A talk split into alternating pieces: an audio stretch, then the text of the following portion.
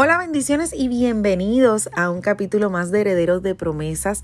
Te saluda Rodester Ventura y como siempre es un gozo para mí cada semana que te conectes conmigo a escuchar estas reflexiones que yo sé que van a bendecir mucho tu vida, pero que de la misma manera mi mayor deseo es que lo compartas con un amigo, con algún familiar y que hagamos de Jesús hagamos del amor de Jesús algo viral. Así que compártelo, no te quedes solamente tú con esto, sino que compártelo con, con todo aquel a quien tú quieras bendecir. Hoy quiero hacerte una pregunta y la pregunta es la siguiente. ¿Y si movemos la piedra? Miren cuál es el cuadro que tengo en esta mañana. Tenemos una familia donde el hermano muere, Lázaro. Muere Lázaro, el amigo de Jesús, miembro de una de las familias que más Jesús amaba. Eran sus amigos. Siempre ellos los recibían. Cada vez que Jesús pasaba por Betania, siempre había un espacio en la agenda de Jesús para pasar por allí y compartir con sus amigos. Pero esta vez Lázaro enfermó y murió. Cuando Jesús llega al escenario, Marta corre hacia Jesús y le dice, Señor, si hubieses estado aquí, mi hermano no habría muerto. Eso lo podemos ver en Juan capítulo 11, verso 21.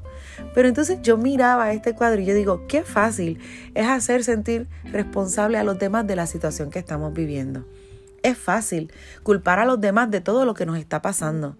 Es fácil decirle al líder lo que tiene que hacer. Pero ¿cuándo tú y yo nos haremos responsables realmente de nuestros actos y de nuestras decisiones? Hoy día se vive en tiempos de incertidumbre. La economía está apretada, eh, los políticos con sus revoluces, la prensa y sus noticias que para nada ayudan a la salud emocional del país. Y créanme que esto no es solamente en el país en donde yo vivo, esto es a nivel mundial, en todo lugar. La prensa da noticias que no ayudan, la economía está apretada, los políticos, ¿verdad? Tienen sus situaciones. Pero tú y yo, la pregunta es, ¿cuándo tú y yo nos vamos a hacer responsables?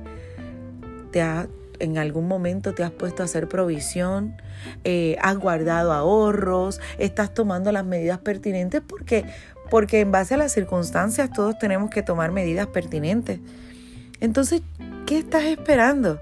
No puede ser que tú estés en la posición de Marta. No, no es responsable, eh, no es justo estar nosotros en la misma posición de Marta y decirle a Jesús, si tú hubieses estado aquí, esto no hubiera acontecido. Eso es una excusa fácil para no asumir nuestra responsabilidad. Por eso el maestro tiene que decirte y hablarte como le habló a Marta con mucha firmeza y decirte, quita la piedra.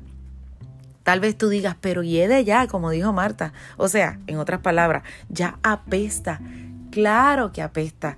Claro que el tema del COVID, de todo lo nuevo que sale, apesta. El tema de la política, la economía, todo eso ya cansa.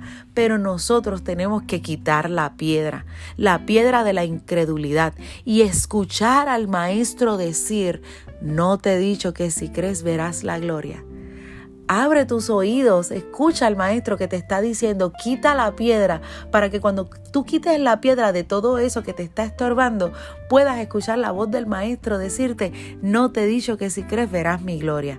Entonces ahí verás todo resucitar de nuevo y comenzarás algo nuevo y todo va a comenzar de nuevo porque quitaste la piedra de todo aquello que te estorbaba ver la gloria de Dios para tu vida. Así que en esta mañana vuelvo y te pregunto, ¿y si movemos la piedra? ¿Qué te parece? Que el Señor te bendiga, te envío un abrazo y no olvides, hagamos viral el amor de Jesús.